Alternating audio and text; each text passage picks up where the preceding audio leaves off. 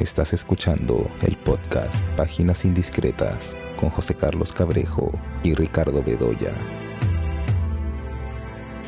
Hola, estamos nuevamente aquí en el podcast Páginas Indiscretas. Yo soy José Carlos Cabrejo.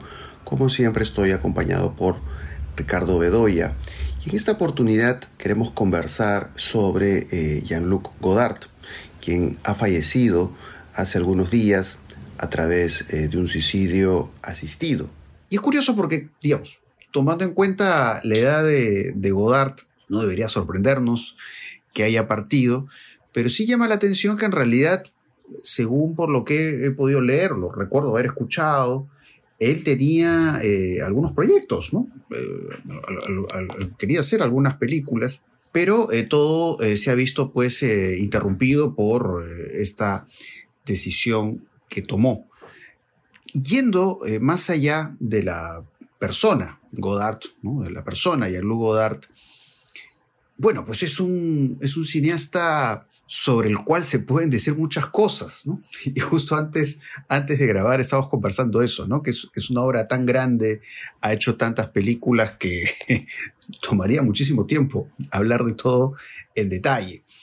Pero el asunto es que es un realizador em, de una influencia trascendental en, la forma de entender el cine. ¿no? De hecho, que si nos remitimos pues, a, una película como Sin Aliento, eh, digamos, eh, establece ahí en esa película toda una serie de mecanismos que eh, iban a ser muy, muy importantes, ¿no? digamos, en la idea de de hacer pues un cine pues con mínimo de recursos, eh, eh, no usar iluminación artificial, decorados naturales. Y todo esto que, claro, de alguna manera podríamos vincularlo a, otros fenómenos, eh, yo que sé, como el neorrealismo italiano. El neorrealismo italiano también, por supuesto, podríamos encontrar, pues, digamos, estas ficciones que están como en la frontera con el documental, ¿no? Pues son películas hechas en la calle, con un mínimo de recursos.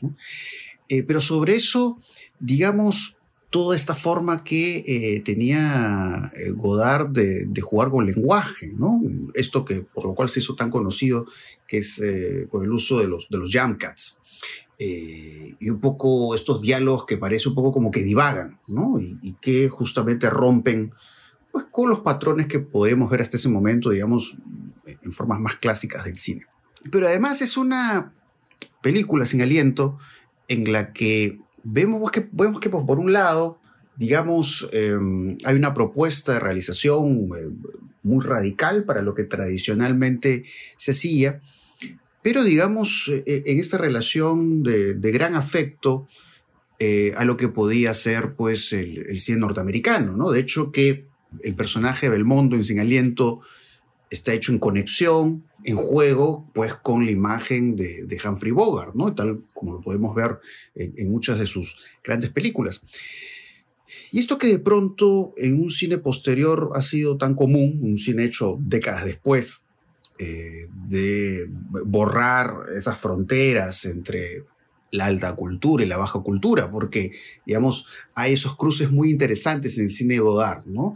Hay esas referencias a pinturas, hay esas referencias a la literatura, ¿no? a la poesía, ¿no? como, esta fantástica secuencia en Alphaville, ¿no? son estos versos de Eluard, esos versos de Eluard que se van mezclando con estos primeros planos fantásticos, además creo que el trabajo del primer plano en Godard ha sido fantástico. Entonces, claro, es esto que tiene que ver con el cine popular, la serie B, ¿no? Cómo puede de, de pronto, pues, engarzarse con eh, ciertas eh, modalidades, ¿no? De artes que de pronto pueden ser más respetadas.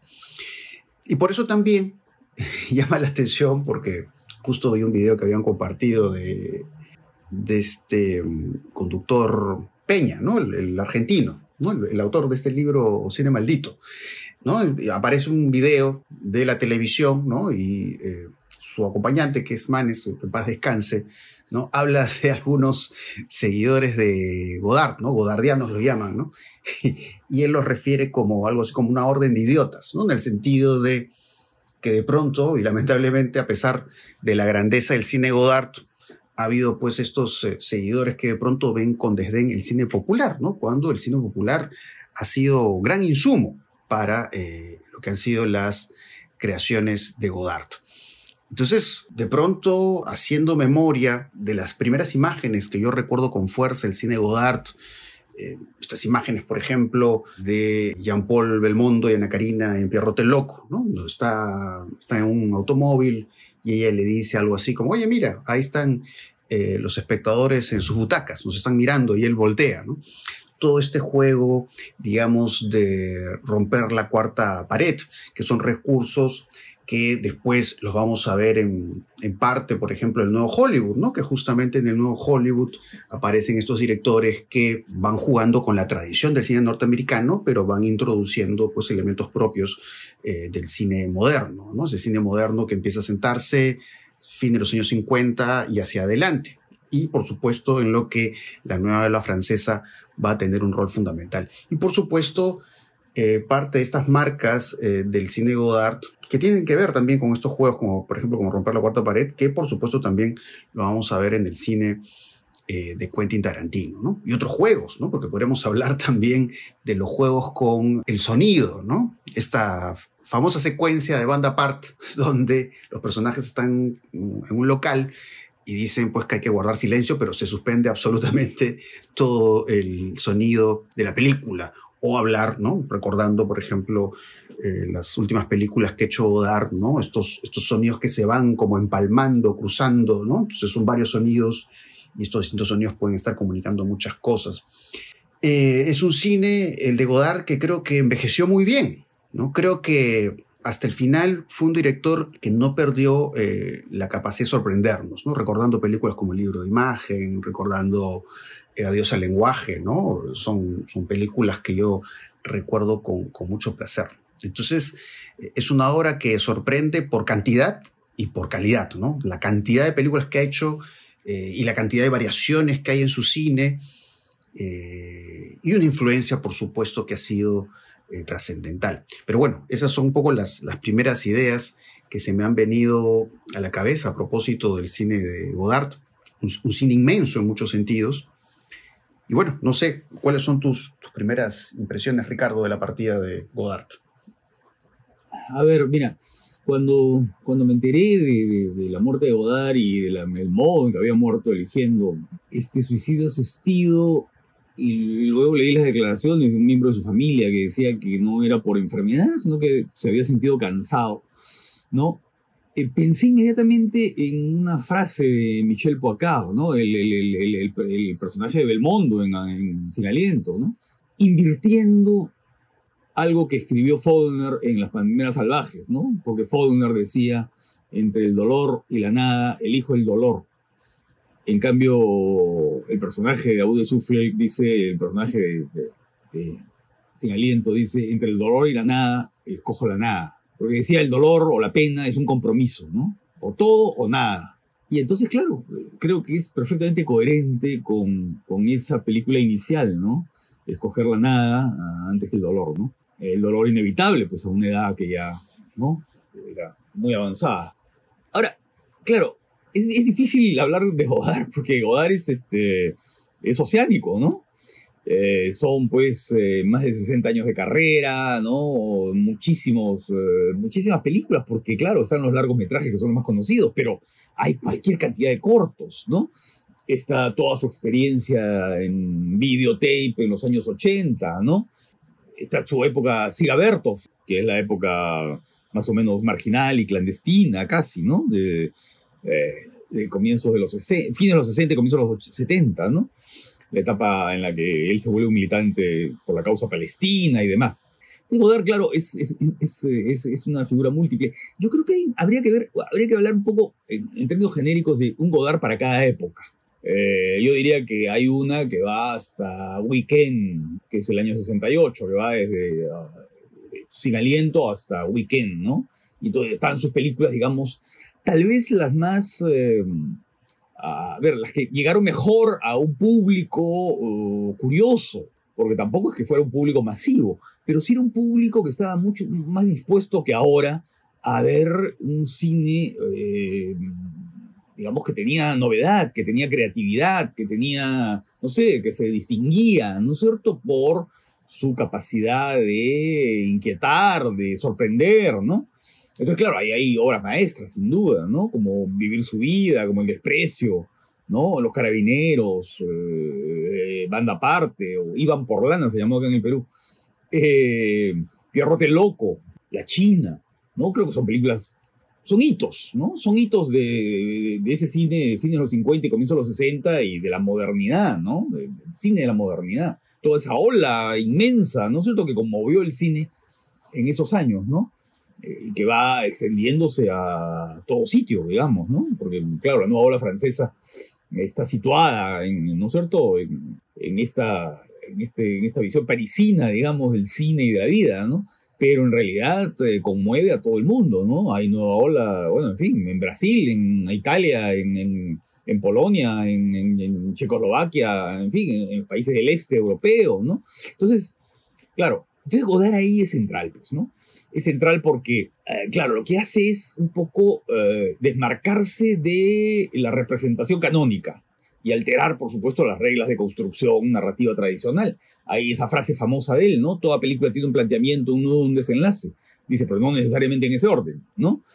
Entonces, claro, ahí estaba planteando muy claramente esta, este desapego, digamos, a estas eh, formas de, de, construcción, digamos, que, que, son las que abundan en los manuales, ¿no? En los manuales estos de Sitfield, de todos estos manuales de cómo hacer un guion y qué sé yo, que tiene que tener el plot point aquí, el plot point a los 20 minutos a los 40, tal cosa y tal otra, ¿no? O sea, todas esas reglas ahí, él las tiraba un poco por, por, por, por la borda, ¿no? Y luego, claro, este, ir disolviendo poco a poco el antagonismo entre documental y ficción, ¿no? Que ahora es una cosa que se hace con mucha fluidez, pero que en ese momento, ¿no es cierto?, está, eh, digamos, trabajándose de una manera distinta, ¿no? Eh, claro, con el aporte también de las nuevas cámaras, de cámaras más ligeras, de una tecnología que aparecía, ¿no? Y la influencia de Jan Rouge, ¿no? Y la influencia de, todo el documental que se estaba haciendo en ese momento y que de pronto aplica la ficción y comienza a experimentar por ese lado, ¿no? Y luego la idea del ensayo, que claro, no es el primero tampoco en hacerlo, ¿no? Podemos encontrar películas ensayísticas desde, la época muda, pero, por ejemplo, la película de Benjamin Christensen, ¿no? La, brujería a través del tiempo, que es una película de los años 20, pero él lo hace sistemáticamente, ¿no? Eh, va incorporando una reflexión permanente sobre el cine, sobre la representación, sobre la sociedad, ¿no? Una película como una mujer casada, por ejemplo, es como un retrato de la sociedad de esa época, o masculino y femenino, ¿no? De los jóvenes de ese momento, ¿no? De ese momento en que filma la película los 60, ¿no? Y luego, claro, esa vinculación con el cine popular, como tú has dicho, ¿no? Que es eh, una constante en su obra, ¿no?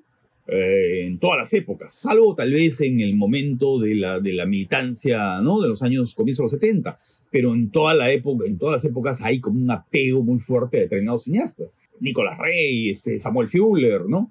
No te olvides que Detective, que ya es una película posterior, Detective está dedicada a Clint Eastwood y a, y a Edgar Ulmer. Eh, Edgar Ulmer, que es un cineasta mm, muy secreto, ¿no? digamos, muy secreto, que hizo algunas películas con muy bajo presupuesto, películas formidables, películas de todos los géneros, además, porque trabajaba en muchísimos géneros, ¿no? Y que es un cineasta mm, formidable, pero poco conocido, ¿no?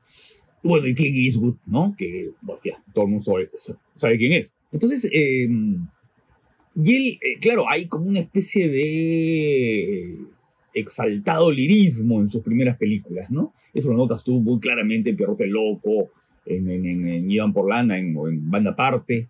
Y bueno, luego está el Godard, una segunda etapa de Godard que es la post-68, eh, post-Estados Generales del Cine, que era esta asamblea de productores, realizadores, técnicos que se reunían para discutir las nuevas formas de producción, ¿no es cierto? y que postulaban la muerte del cine burgués y la muerte del autor burgués, del autor entendido como como una especie de artista cerebral que lo controla todo, ¿no? Que había sido un poco el caballito de batalla de, la revista en la que él escribía 10 eh, años antes. Entonces, claro, eh, ahí empieza toda la onda del cine de intervención directa, la militancia con la cámara en la mano, la producción autogestionada, ¿no? Y la famosa frase de Godard, porque cada, época tiene la frase, una frase célebre de Godard, ¿no? Ahí era, no basta con hacer films políticos, hay que hacerlos políticamente. Eso es bien importante porque, claro, en esa época en la que había mucha efervescencia política, estaba el cine, eh, digamos, el, thriller político, ¿no? O la ficción de izquierda, por ejemplo, como Z, ¿no? La película de Costa Gabras. Pero claro, esas eran películas que adoptaban reglas del género para tratar asuntos que tenían una vinculación con la política, ¿no? En el caso de Z, pues el asunto de la dictadura militares griegos y qué sé yo. Lo que decía Godard es, no, no es un asunto de tema, no es un asunto de contenido, es un asunto de, de, una práctica política. Eh, y en consecuencia, es evidentemente ya es una perspectiva marxista. O sea, hay que sustentarla, hay que sustentar, digamos, la concepción y la realización de la película en un materialismo dialéctico, ¿no? y destruir la teoría idealista de del cine como transparencia, como registro de una realidad, eh, que era lo que eh, Calle du Cinema, de André Bazin había sostenido, ¿no? Y él ahí se, se, se, distancia con eso y entonces, claro, comienza a adoptar esas teorías muy radicales de eh, las imágenes están reproduciendo la ideología dominante, la cámara de cine está reproduciendo el modelo de la percepción burguesa y en consecuencia las ficciones tienen que ser desmontadas, tienen que ser desestructuradas. ¿no? Hay que sabotear el relato, hay que sabotear la representación realista, hay que sabotear el esquema psicológico de la encarnación de los personajes, hay que romper la ilusión, hay que destruir la ilusión que es la, digamos, sustento, pues, ¿no es cierto?, de la representación, ¿no? Entonces, claro, ahí, ahí como que Bertolt Brecht y, y Louis Althusser, ¿no? el filósofo, se encuentran. Pero ya en ese entonces la nueva ola se extinguía o ya estaba extinguida. Porque, claro, eh, como estos movimientos, todo, como todos estos movimientos tienen un tiempo de vigencia, ¿no? Y ahí cada uno después sigue su camino. Y ya Truffaut, por ejemplo, eh, que lo podemos ver junto a Godard tratando de detener el Festival de Cannes en el año 68, pero luego hace una película, el año, el año 69 hace una película como El Niño Salvaje. Y en El Niño Salvaje lo que hace Truffaut es casi una película, a ver, que, que, lo que busca es eh, celebrar la forma de educación tradicional, ¿no? O sea, la relación entre el maestro y el alumno, ¿no? Esa relación que implica tutela, que implica acercamiento cuidadoso, transmisión de conocimientos, ¿no? Que era justamente lo que había cuestionado eh, Mayo del 68, ¿no? Que esos modos tradicionales de transmisión de conocimiento y qué sé yo. Entonces es bien interesante cómo el Truffaut poco a poco se va alejando de su amigo Godard. Y lo mismo pasa con, otro, Romer, que era un hombre de derecha más bien, ¿no? Rivet, que hace su cine muy particular, su cine que tiene una vinculación muy fuerte con el teatro, ¿no? con la representación. Eh, también eh, Rivet reivindicando la modernidad, ¿no? A diferencia de Romer, que era más bien un clásico, pero un clásico absolutamente moderno, porque ahí está la contradicción también, que es bien interesante. Bueno, y entra esta etapa, pues, eh, muy, ¿no? En la que hace todas las películas del grupo Sia Bertov, ¿no? en asociación con Jean-Pierre Goran, ¿no? Y luego está el Godard que comienza a experimentar con las nuevas tecnologías que comienzan a aparecer, ¿no? Con el magnetoscopio, con, nosotros con el videotape, hasta estas películas, digamos que son las películas de su regreso, ¿no? De su salida de esta, digamos, de esta estadía en el desierto, ¿no? En la que las películas son casi desconocidas, ¿no? O Vladimir Rosa, en fin, las películas que hizo sobre Palestina, en fin son películas muy herméticas, muy, ¿no? Y que han tenido muy poca circulación. Bueno, ahora ya se pueden ver porque han sido editadas, que es una etapa eh, más interesante, pero sí es una etapa muy exigente, muy, muy encerrada en sí misma, ¿no? Y luego está el, el Godard que vuelve, digamos, a trabajar con actores conocidos, con Gerard Depardieu, con, en fin, con Isabel Huppert, ¿no es cierto?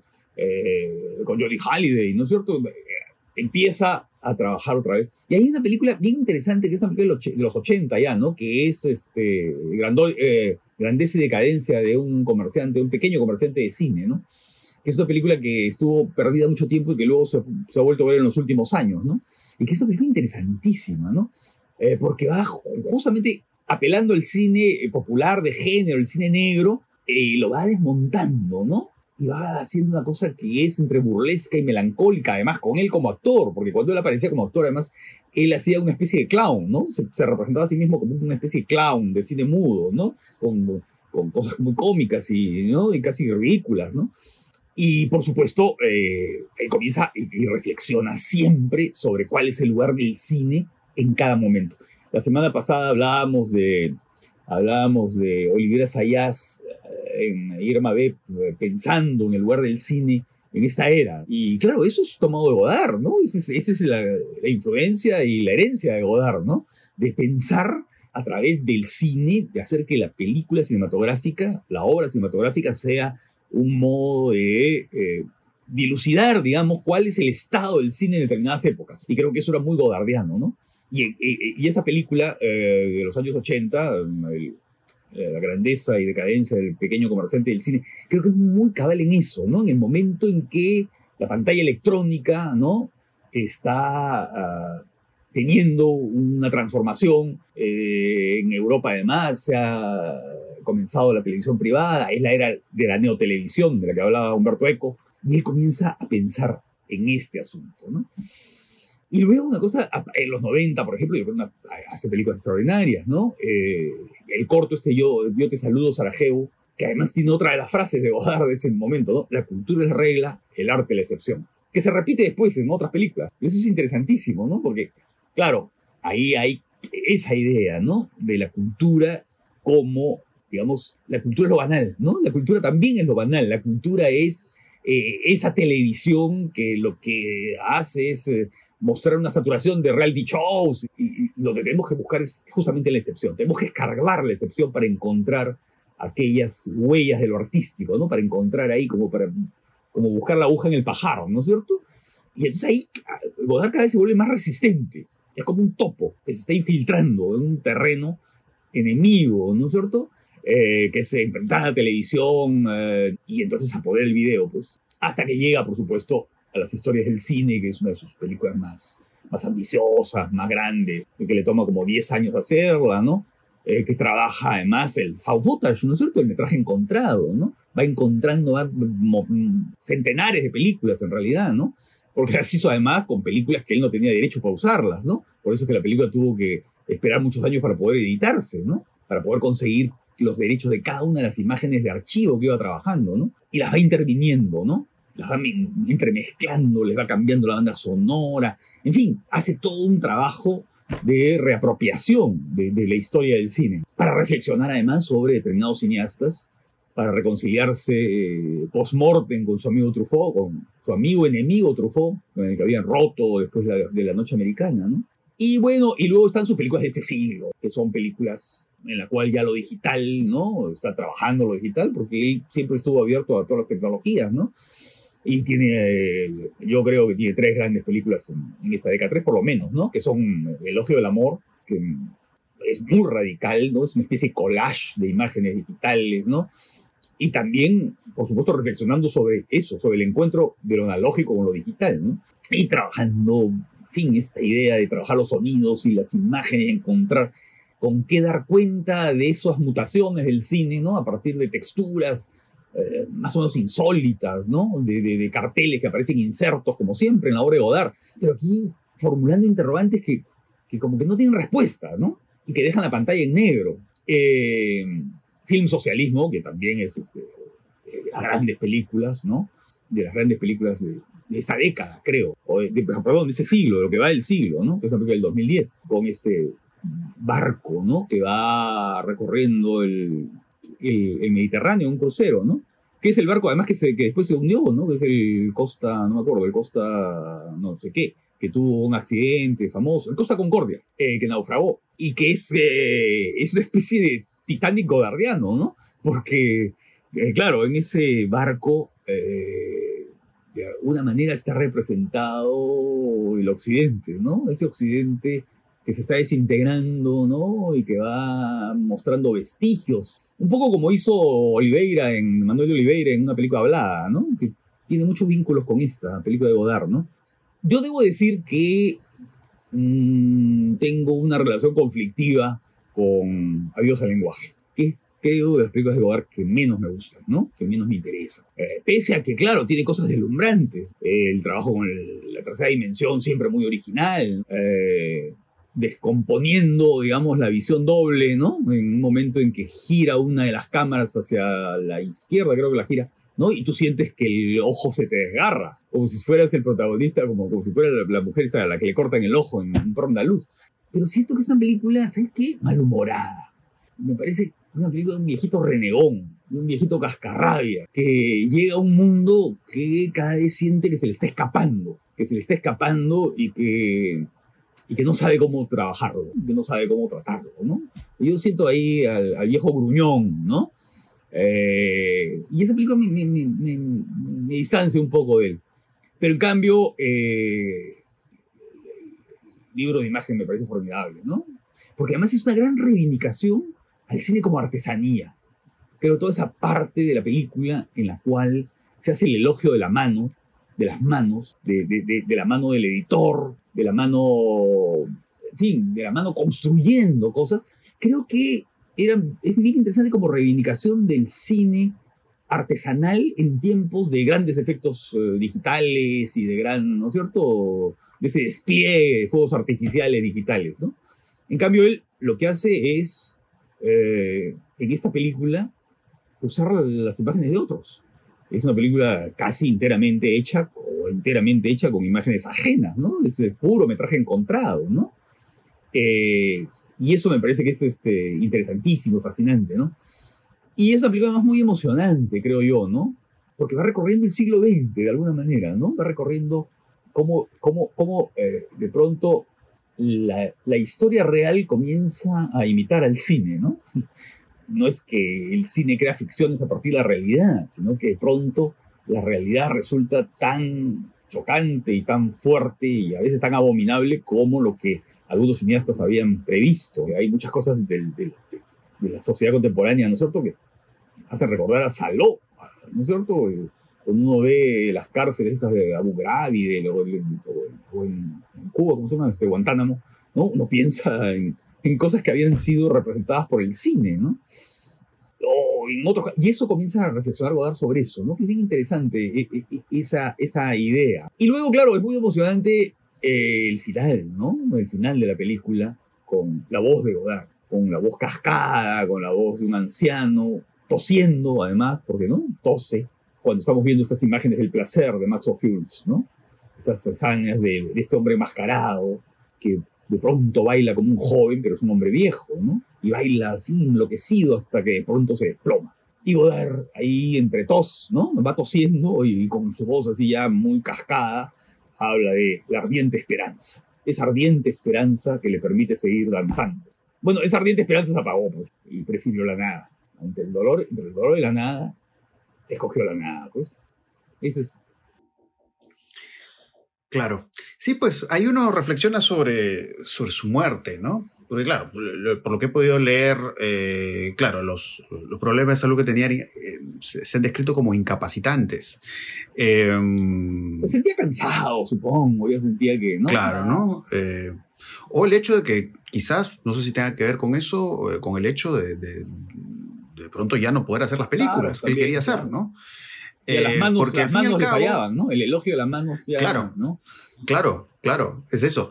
Porque al fin y al cabo, o sea, uno va, va viendo un, en su obra, ¿no? desde el inicio hasta el final, lo que hay ahí es una, es una preocupación del, del cine como objeto. Sí, claro. Y esa preocupación del cine como objeto, pues, como va variando, ¿no? Eh, digamos, al inicio podemos ver, digamos, cómo se va alimentando, como, como habíamos dicho, pues, de, las películas, eh, de Hollywood, eh, eh, Preminger, Fuller, ¿no? Que incluso Fuller hace su famoso cameo en Pierrot el Loco. y a la vez de las formas de representación del cine y él cómo las, las va mirando, ¿no? Y si vamos yendo, pues, hacia el final, em, claro, ya este asunto más ensayístico, este trabajo con fan footage, em, esto que mencionabas, ¿no? De cómo él se apropia con eso, ¿no? Y claro, digamos, lo interesante en Godard es eso, ¿no? Eh, por un lado es el, poder expresivo de sus películas, ¿no?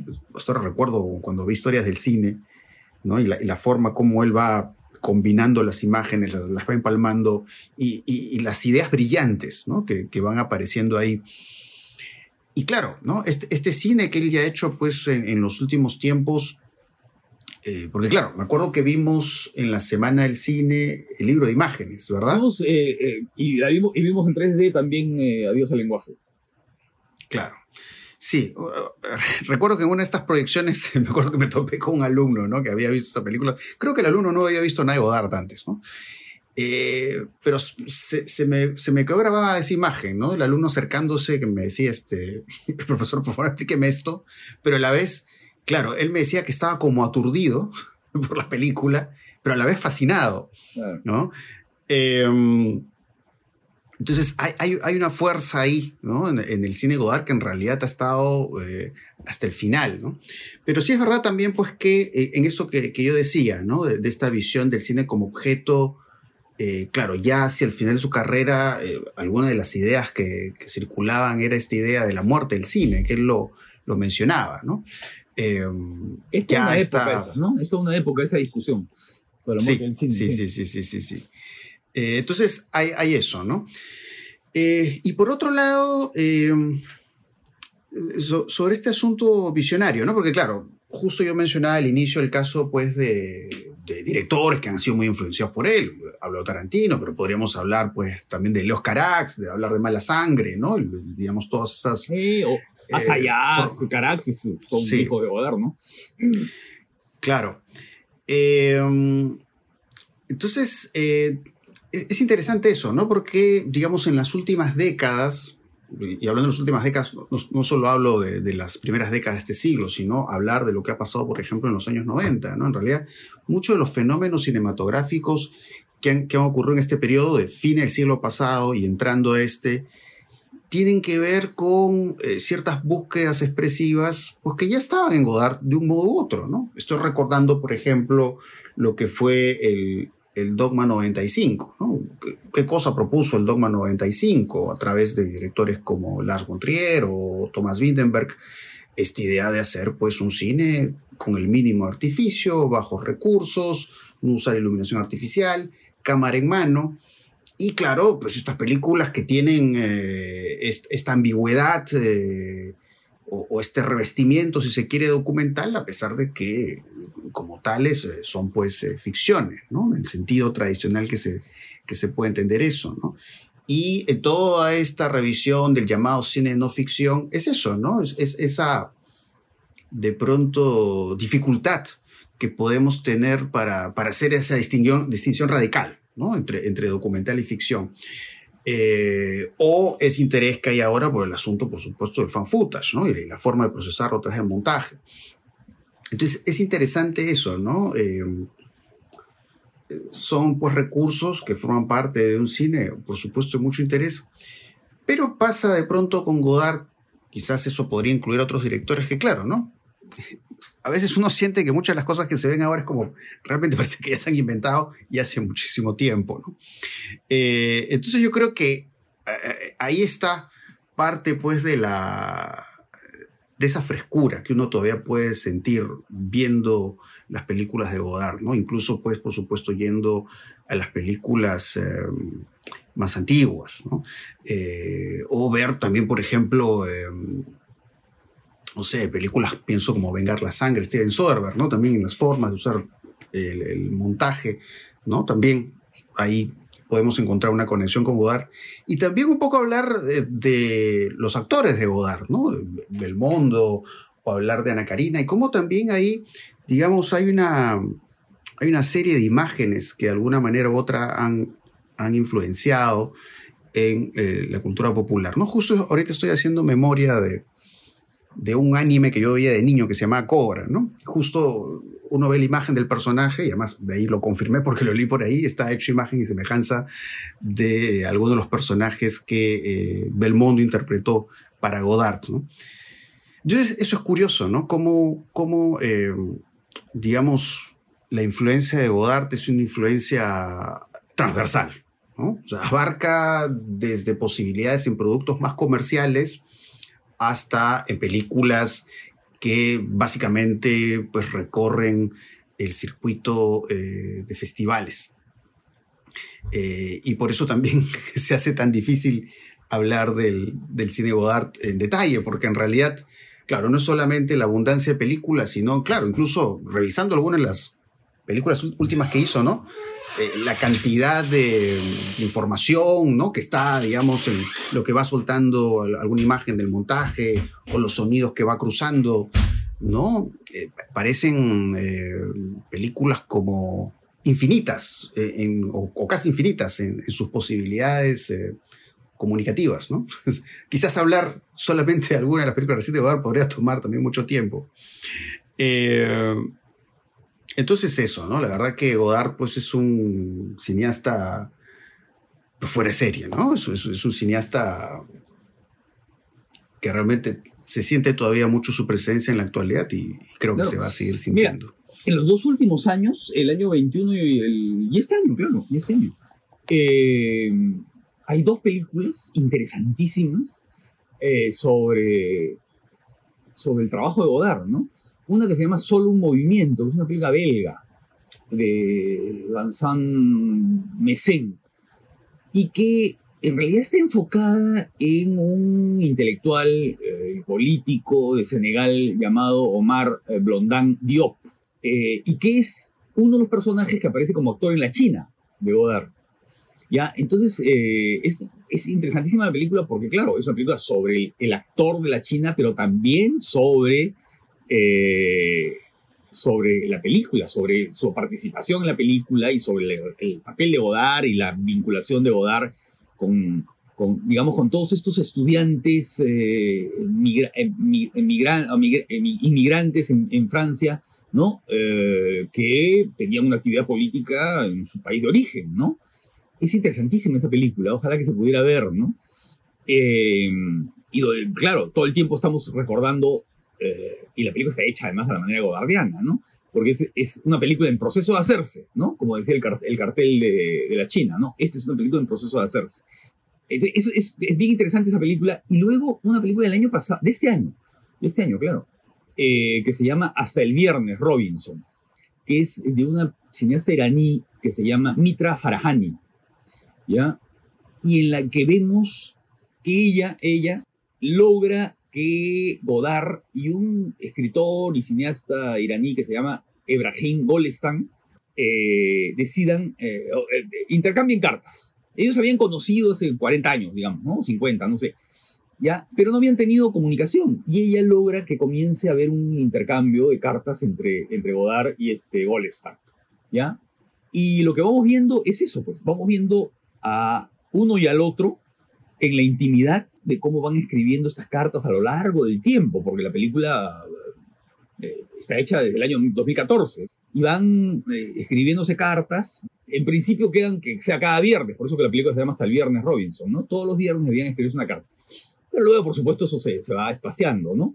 Y es bien interesante porque eh, vamos viendo las cartas que le manda Godard a este señor Golestan que, bueno, recibe las cartas y se queda absolutamente desconcertado, porque lo que le manda Godard son recortes, eh, de, ¿no es cierto?, de imágenes pictóricas, o le manda citas literarias que no tienen nada que ver, digamos, parecen sueltas o me parecen estar flotando en el aire, ¿no? Porque no tiene nada que ver con una comunicación de cartas, ¿no?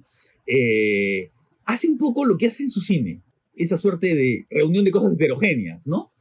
Eh, un collage, ¿no? Eh, va haciendo un libro de imagen, digamos, ¿no?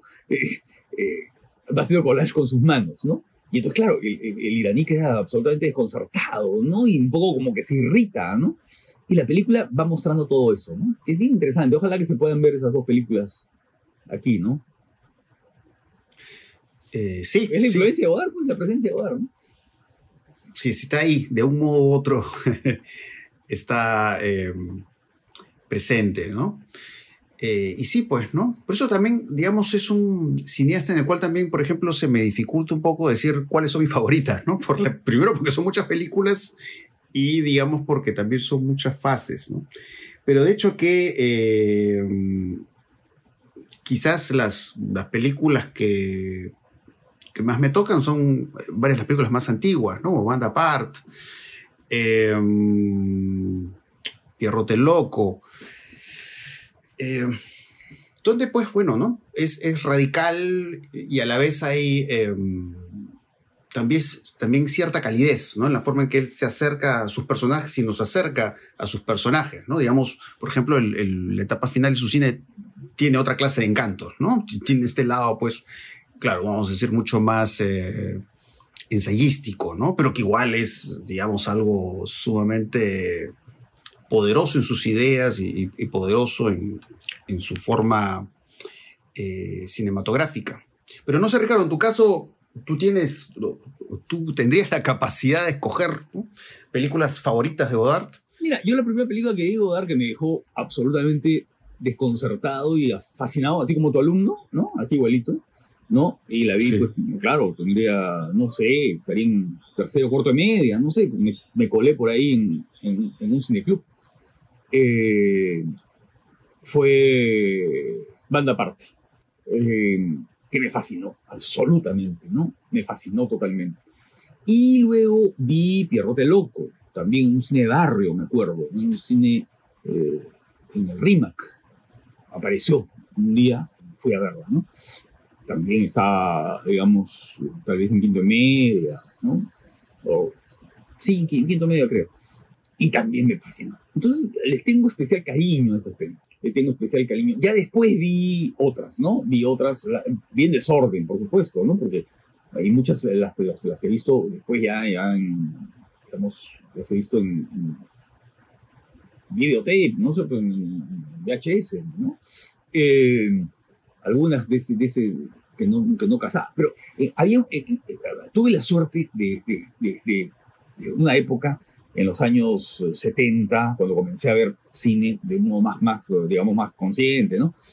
Que la embajada francesa, la embajada de Francia en el Perú, traía películas francesas, pues. las traía en 16 milímetros y se pasaban en el Museo de Arte, antes de la Filmoteca, ¿no? Se pasaban en el Museo de Arte. Entonces, todos los fines de semana habían películas francesas de todas las épocas, desde Sacha Guitry, los primeros Renoir y no sé qué, ya hasta Godard, por supuesto ahí pude ver en 16 milímetros algunas películas que también eran deslumbrantes. ¿no? Entonces, a ver, es muy difícil poner un orden, ¿no? Pero yo te diría que sí, Pierrot Loca me parece formidable, me parece una película clave. Eh, Iban por lana, Vivir su vida me gusta mucho. Eh, me gusta mucho Prenom Carmen, su nombre Carmen. Me gusta mucho. Bueno, las historias del cine me parecen extraordinarias, absolutamente fascinantes. Y un momento de, sobre todo de las historias del cine, que es ese momento en que vemos las imágenes del final de, Duelo al Sol de Kim Vidor, en ese encuentro pasional, ¿no? Entre, con Jennifer Jones, eh, que, es, va trepando, ¿no? moribunda, ¿no es cierto?, para encontrarse con su, con su amado. Pero Godard, ¿qué cosa hace? Le pone la música de Bernard Herrmann de Psicosis.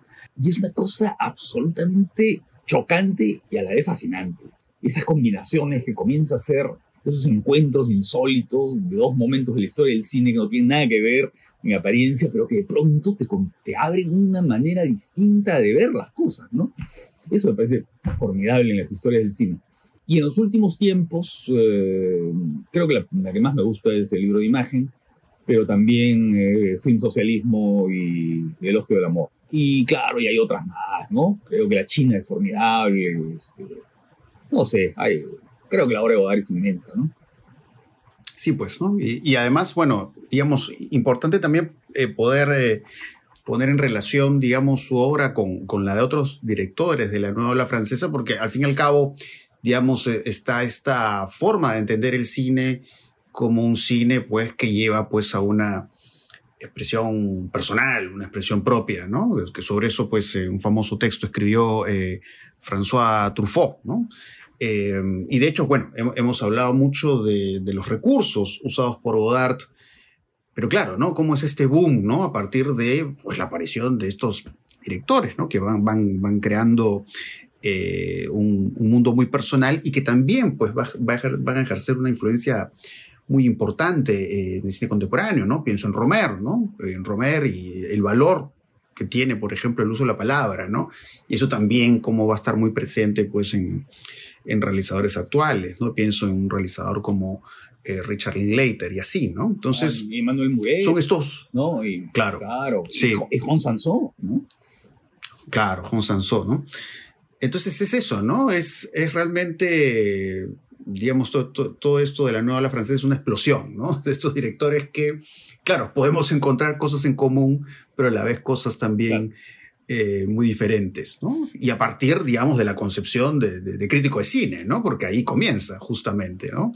¿no? El, trabajo de ellos en la crítica de cine y, y, a partir de ello un entendimiento del cine que ellos eh, van a poner en, en práctica. Claro. Y no hemos hablado de su trabajo como crítico, por ejemplo, ¿no? Tiene textos formidables, muy, muy personales y muy, ¿no es cierto? Incluso hasta arbitrarios, ¿no? Pero lleno de observaciones, ¿no? Su texto sobre el hombre equivocado o sobre tiempo de morir, tiempo de amar, es un, ese es un texto fundamental, ¿no? Eh, lo que escribió sobre tiempo de amar, tiempo de morir de, de Cirque, ¿no? De Douglas Sirk. Eh, no, ahí sí, como crítico también es, eh, es interesantísimo, ¿no? Es interesantísimo. Así es.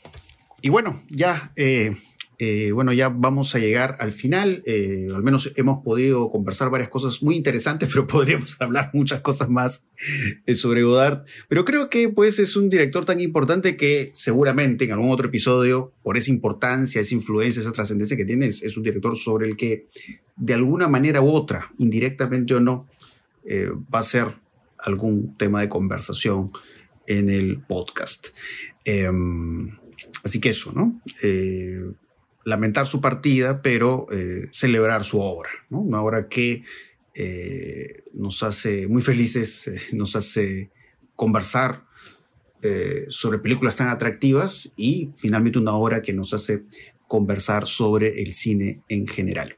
Así que bueno, espero que les haya gustado mucho este episodio y ya nos estaremos volviendo a escuchar en una próxima oportunidad.